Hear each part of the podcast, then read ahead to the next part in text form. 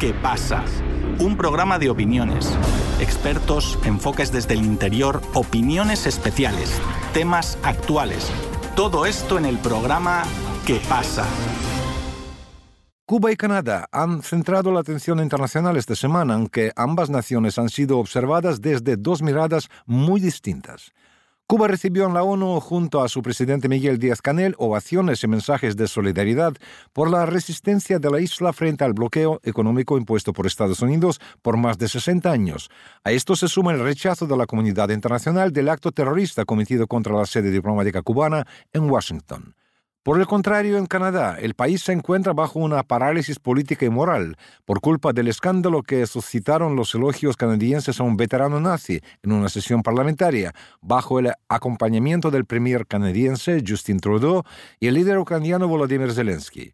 Ambos escenarios manifiestan el surgimiento del sur global y la decadencia moral de Occidente. Con más detalles, nuestro compañero Cristian Galindo. Así es, Víctor. El surgimiento del sur global cada vez se hace más presente en la esfera internacional, como también ya es inevitable tapar los escándalos que involucran a Occidente colectivo con la reivindicación del nazismo en el mundo. Eso lo pudimos apreciar muy bien en los procesos de debates de la Asamblea General de las Naciones Unidas, en donde una cantidad considerable de países aplaudió y defendió a Cuba por su histórica lucha que lleva más de 60 años de resistencia en contra del bloqueo económico al cual está sometida la isla, al igual que las medidas coercitivas y unilaterales que ha impuesto Estados Unidos sobre ella. El apoyo y la solidaridad por Cuba reflejaron una serie de problemas e imposiciones que son contrarias a los principios de la ONU, por lo que este organismo internacional también ha sido tachado de ser condescendiente con Estados Unidos y sus aliados. Igualmente, el cobarde atentado contra la sede diplomática cubana en Washington, cometido el pasado 24 de septiembre, demostró el apoyo y la solidaridad gigante que despierta la isla y la visión de un mundo más multipolar que se está desarrollando. Ante estos mensajes de cariño a la isla, además del quiebre de las razones para que Estados Unidos siga sosteniendo un bloqueo injusto contra el país caribeño, el presidente de Cuba, Miguel Díaz Canel, publicó por medio de su cuenta de X un agradecimiento a las 44 naciones que se pronunciaron a favor de Cuba. Así lo mencionó el presidente. Cuando el imperio endurece el bloqueo y los anexionistas frustrados dicen que es nuestro pretexto, 44 países demandan el fin de esa criminal política contra Cuba en los discursos de sus representantes de alto nivel en el séptimo octavo debate general de la Asamblea de la Organización de Naciones Unidas. Y Estados Unidos calla. ¿Hasta cuándo? señaló Díaz Canel. Mientras tanto, en Canadá, lo que se trató de demostrar como una conmemoración en el Parlamento canadiense a un supuesto héroe ucraniano presentado como un luchador por la independencia de Ucrania contra los rusos durante la Segunda Guerra Mundial, terminó en uno de los escándalos más grandes del año y que tiene en jaque al gobierno del primer ministro canadiense Justin Trudeau, quien junto a Zelensky conmemoró este acto. El llamado héroe por los líderes occidentales, terminó siendo un ex miembro de la decimocuarta División de Granaderos Waffen-SS o División Galitzen, dirigida por Heinrich Himmler, el fanático nazi que condenó a millones de judíos al holocausto, a lo que eran los hornos, a lo que eran las masacres colectivas, que todavía hoy en día se siguen sintiendo en el dolor del pueblo judío. Pero esta división nazi es conocida por intimidar a la población civil. Además, de que se cometieron numerosas atrocidades contra civiles en el territorio de la Unión Soviética y Polonia. Esta división hoy es recordada dentro de las fuerzas ucranianas como el Batallón Azov, quienes entre sus miembros portan insignias como el 1488, las cuales tienen varias interpretaciones.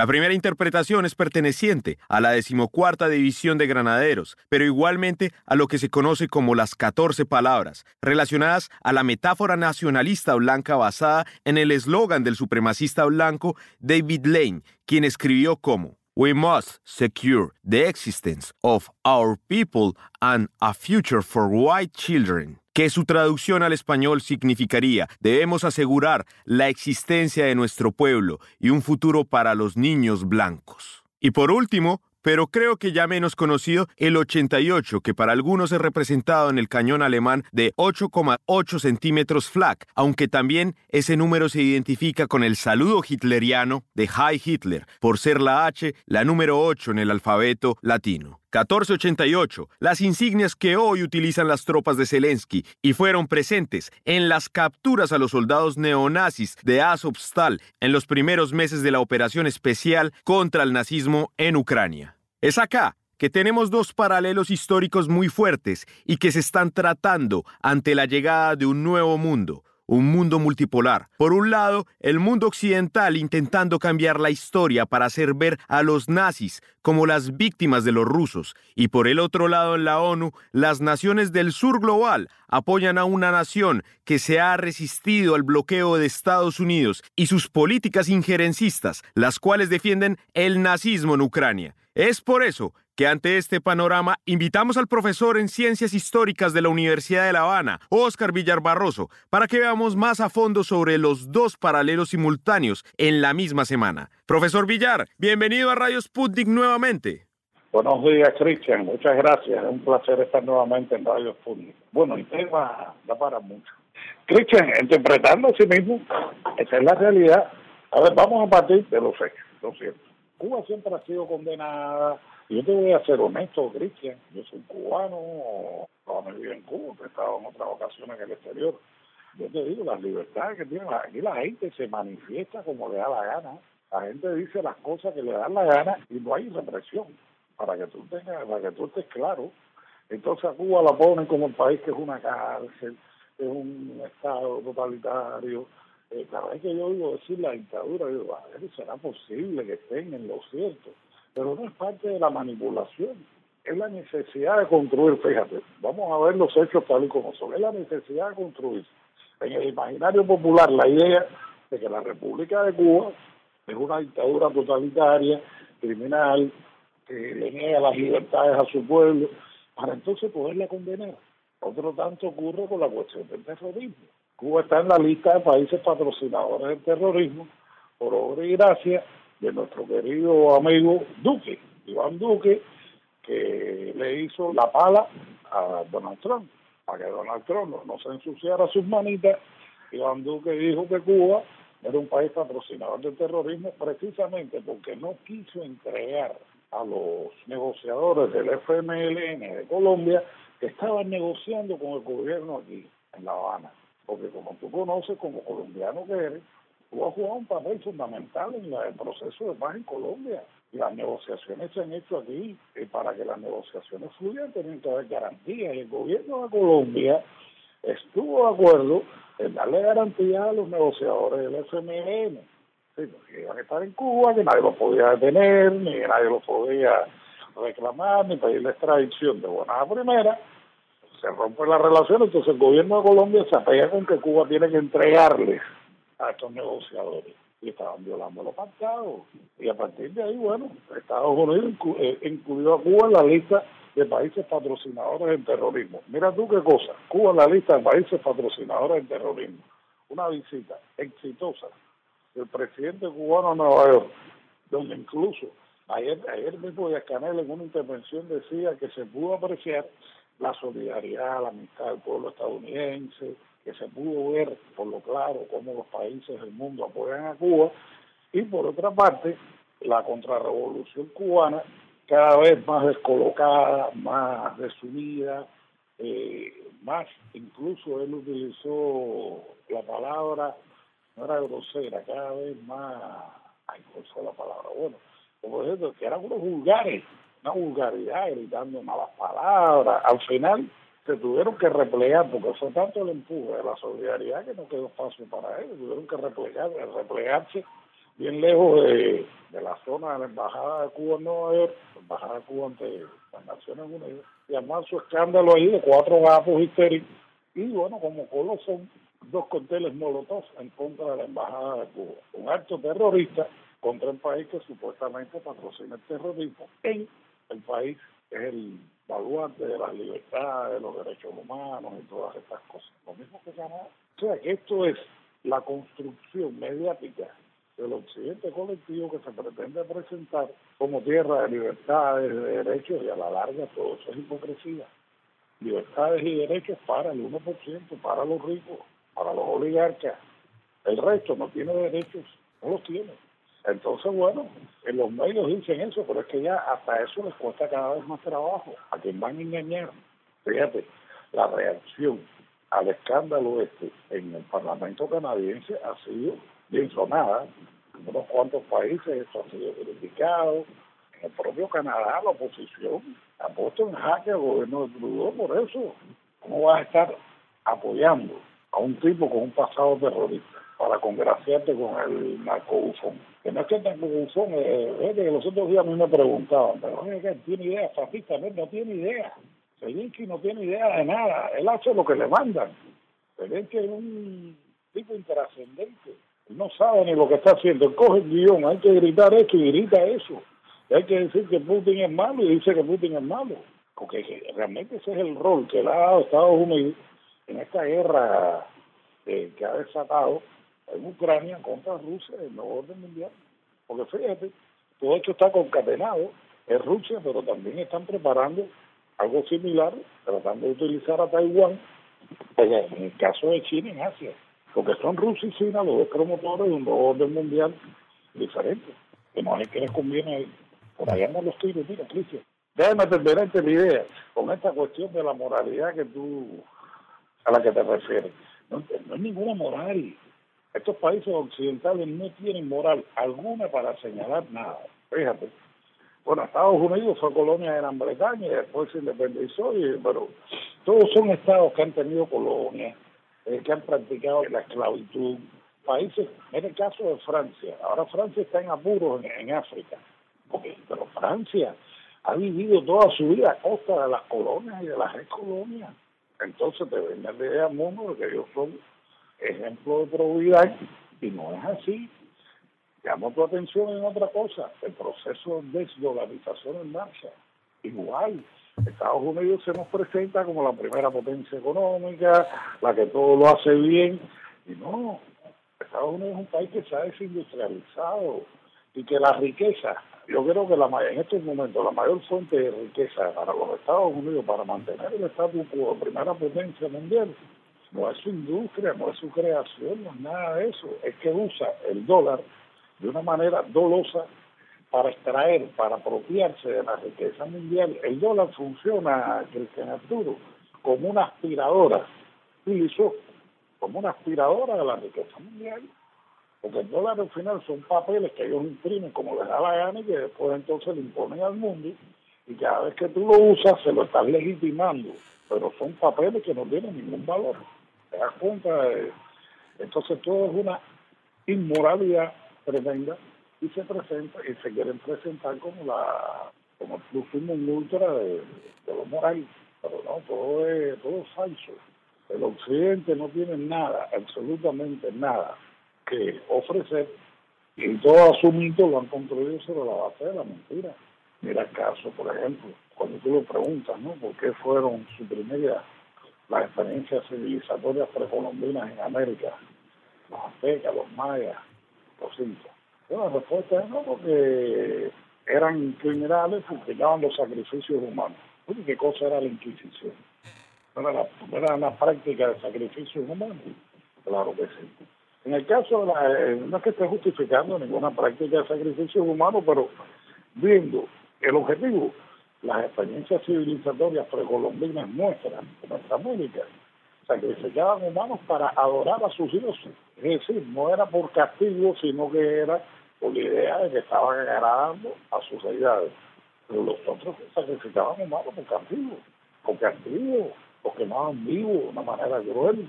Entonces después se te presentan como que no, que ellos son los más nobles y y que esos aztecas que asesinaban a las personas en rituales, que se hicieron un ritual igual, espantoso por ahí te puedes dar y puedes tener la idea de cómo ha funcionado el reino de este mundo en los últimos 500, 600 años. Era más o menos lo que te tenía que decir. Señor Villar, acá con esto permítame preguntarle, por lo menos acá vemos estos dos escenarios, como usted lo acaba de decir, Cuba precisamente elogiada, vista desde muchos lados, sobre todo en el tema diplomático, pero a Cuba siempre se le señalaba como ese país problemático, ese problema que tocaba precisamente encerrar, y de hecho esa es la excusa del bloque económico. Y por el contrario, Canadá se muestra como ese país súper occidental, un ejemplo a seguir y todo esto, y ahora vemos que es una cosa totalmente contraria. Los aplausos van para Cuba, las críticas van para Canadá, podemos ver que es el surgimiento precisamente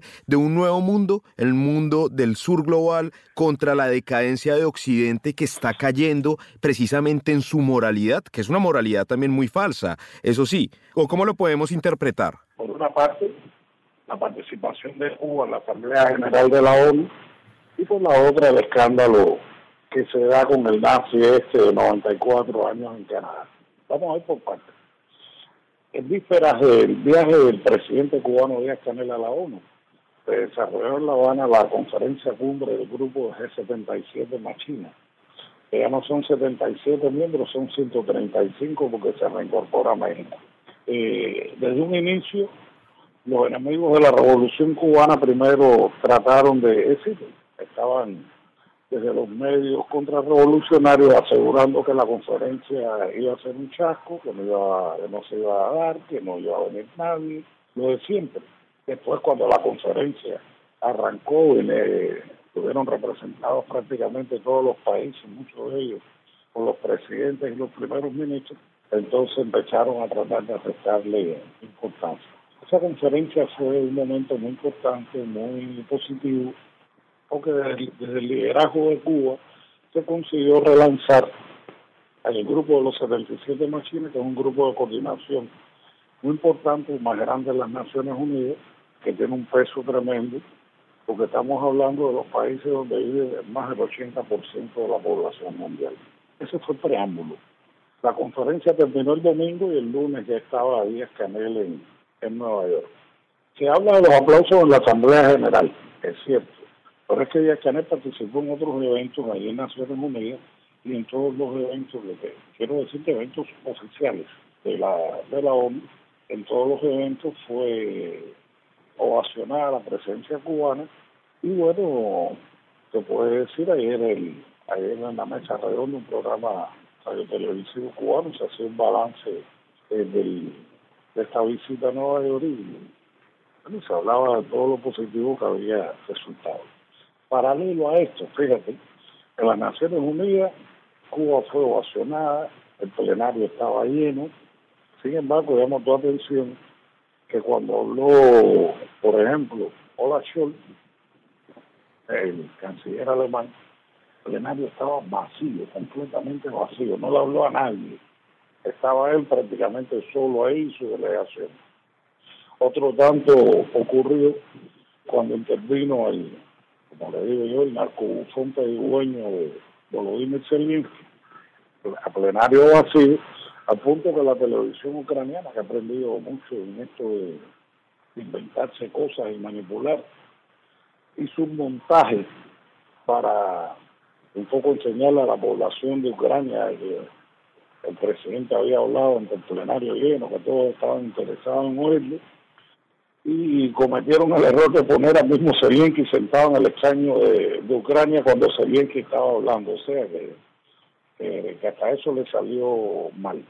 Paralelo a, estas cosas en, en ONU, la delegación cubana tuvo encuentros con muchos representantes de la sociedad civil estadounidense. Estoy hablando de que el presidente se reunió con académicos, con intelectuales. Es una visita estas visitas son casi obligatorias desde el año 60 de cualquier eh, mandatario cubano que va a la ONU. Siempre visita el barrio de Harlem, que es un barrio tradicional de la ciudad de Nueva York, de, población afrodescendiente, porque en ese barrio fue donde único pudo quedarse fiel en el año 60, en un hotel que le interesa que después lo quemaron, porque era un símbolo muy grande de la amistad entre los pueblos de Cuba y Estados Unidos. Bueno, pues Díaz Canel estuvo en el centro que rinde homenaje a Malcolm X, que ahí habló, fue recibido por la hija, por un grupo de, importante de, líderes sociales estadounidenses. Se reunió también con intelectuales, con artistas, con científicos, Todos estos fueron encuentros de diferentes.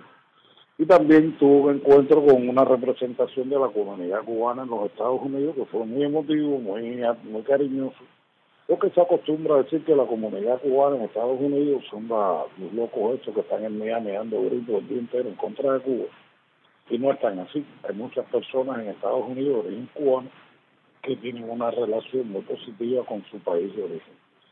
Eh, hago una incidental acá, porque precisamente en los momentos en que estaba reuniendo ese día con este sector no tóxico de la comunidad cubana en Estados Unidos, comenzó un proceso judicial contra una de las personas más tóxicas de origen cubano, el senador Don Menéndez, acusado de corrupción, de tráfico de influencia, de pasar información a un país extranjero. Este señor es el, presidente de la Cámara de Relaciones Interiores del Senado, no cualquier senador. Eso es un hombre que es muy, muy agresivo con Cuba. Y bueno, eh, ayer 30 senadores, acuérdate que son 100, y la mitad son republicanos, él es demócrata.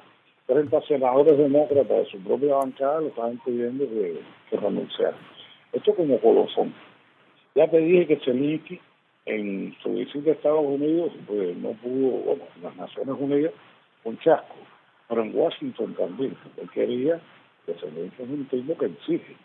Él quería que le reunieran el, el Congreso en pleno, la Cámara y el Senado, le dijeron que no había tiempo.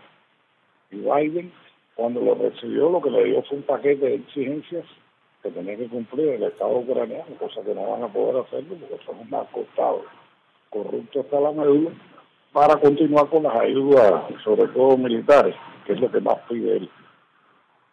En fin, que la visita de ese a Estados Unidos fue un chasco, un fracaso total, y bueno, vio las puertas abiertas. Cuando Justin Trudeau lo invitó a Canadá. Pero también, tan desafortunadamente, que ahí sí lo invitan al Parlamento, a la Cámara Baja, y cuando llega a la Cámara Baja, un poco como para congraciarse, invitan a un veterano ucraniano de la Segunda Guerra Mundial, un tipo que estuvo en la, la cuarta división de granaderos de Galicia, una, una unidad militar que se destacó por la crueldad con la que asesinaban, dicen que los propios nazis alemanes que tenían un prontuario de crímenes impresionante, se aterrorizaban cuando veían esta gente actuar, porque eran extremadamente crueles. Matar niños a hachazo limpio, algo es una barbaridad, eso lo hacían ellos. Y esta división de la cual formó parte este señor, él y unos cuantos más, que estaban entre Estados Unidos y Gran Bretaña, luego de, de la derrota del fascismo, salvaron y llevaron a Canadá. Se dice que alrededor de 2.500 nazis alemanes y ucranianos fueron en este caso ucranianos, llevados a Canadá para escapar al castigo por los crímenes de guerra. Y este señor es uno de ellos. De, de He estado viendo imágenes de un cementerio en Canadá, cementerio que es para ellos nada más. Y tiene un megalito donde está el presidente ucraniano y toda la simbología de esa división, que vuelvo y te repito, fue una, división de criminales de guerra lo único que hicieron fue cometer asesinatos porque no combatieron a nadie. Cuando el ejército rojo avanzó, todos salieron huyendo. Y Estados Unidos y la Bretaña a salvar. Esa es la realidad. El hombre lo llevaron a, querían que fue al Parlamento, a hacer su arbitraje. Cuando presentaron al hombre, hay que ver la cara, como él lo saluda a. Después han estado diciendo que no, que Michel que me sabían en el pasado del tipo, mentira antes del acto formal en el Parlamento, habían conversado con él en una oficina y todo el mundo sabía quién era.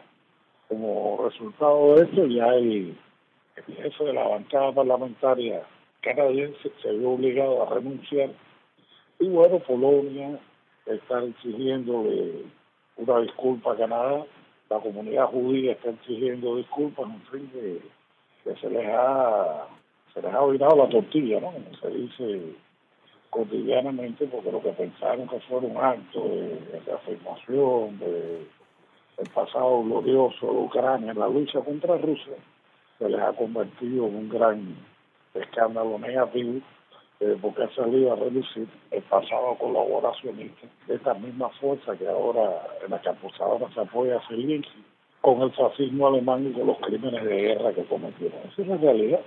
Por una parte, Cuba con fecha de éxito, Cuba es reconocida, es aplaudida, se celebra el liderazgo cubano en la solución de una serie de problemas importantes para la humanidad, y por la otra, se pone al descubierto la esencia fascista y criminal de ese régimen y de quienes lo apoyan, porque que al final, siempre lo digo, que es una, es una figurilla, como decía Julius Suso, que no es nada, es un, una cosa que han puesto ahí a jugar un papel como actor que es, pero detrás de todo esto están los Estados Unidos con su guerra por encargo en contra de la Federación Rusa y el nuevo orden mundial. Y bueno, Cuba ha contribuido, eh, pienso que decimos modestamente, pero creo que mucho más desde su posición de país pequeño, eh, con las dificultades que tenemos, ha contribuido muchísimo a que se avance a este nuevo orden mundial.